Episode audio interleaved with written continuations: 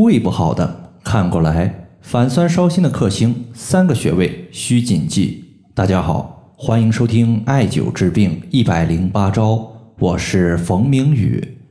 今天呢，咱们来看一位朋友的一个胃病情况。有一位朋友呢，他说：“冯明宇老师，我患有胃病好多年了，之前检查胃病的时候，医生说我的胃里面有幽门螺旋杆菌。最近我反酸烧心的情况比较严重。”去医院做检查，医生说还是由于幽门螺旋杆菌所导致的情况。那么，对于反酸烧心的问题，有没有其他的速效调节方法呢？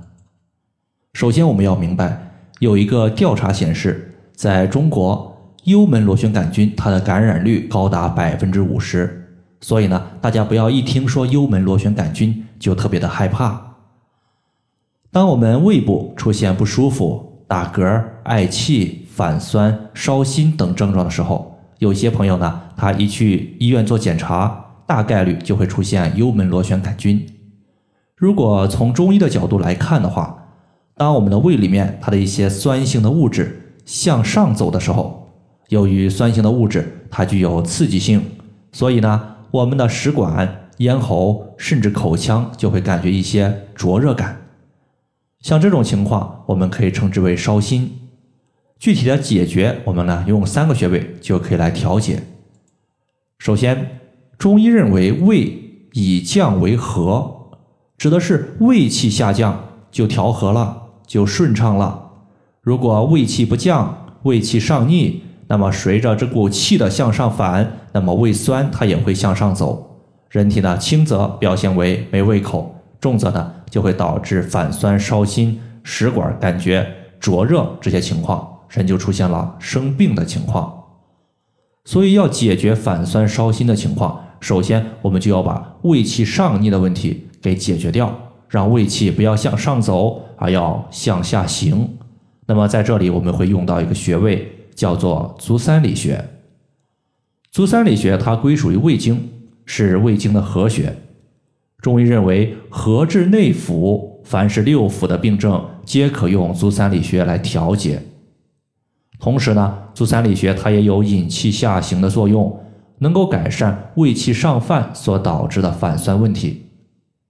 足三里穴的位置在我们屈膝九十度的时候，犊鼻穴下三寸。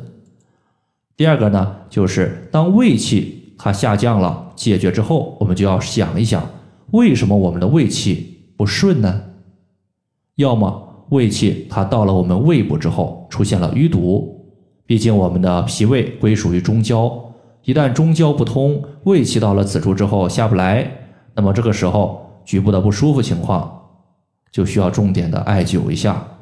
另外，如果我们身体的整个气机它是紊乱的、失调的，那么胃气作为气的一种，它也无法独善其身。中医认为肝主疏泄，那么肝它疏泄的就是身体的气机，所以气机失调、气不顺畅、气往上泛，从肝入手，我们调节的情况是比较多的，并且呢，你会发现这类患者，尤其是反酸烧心的朋友，他平时可能会伴随有一些负面情绪的存在，你像易怒、压抑等等。那么在这里呢，我们会用到一个穴位，叫做太冲穴。太冲穴作为肝经的原穴，当我们刺激的时候，可以平肝火，并且有良好的调血的功能。建议大家呢，先重按太冲穴一到两分钟，然后艾灸太冲穴二十到三十分钟。这样的话，整体效果是最理想的。尤其是平时闷闷不乐、心情抑郁、焦虑的朋友，更应该多多的去艾灸太冲穴。太冲穴所在的位置呢？我们在足部第一和第二脚趾的脚趾缝向上推，推到两个骨头夹角前方推不动了，那么在这个地方就是太冲的所在。最后呢，我们还要用到一个穴位，叫做尺泽穴。尺泽穴它和足三里穴类似，都是本经络的合穴，所以呢，对于尺泽穴而言，它的位置实际上是在我们的手肘部位。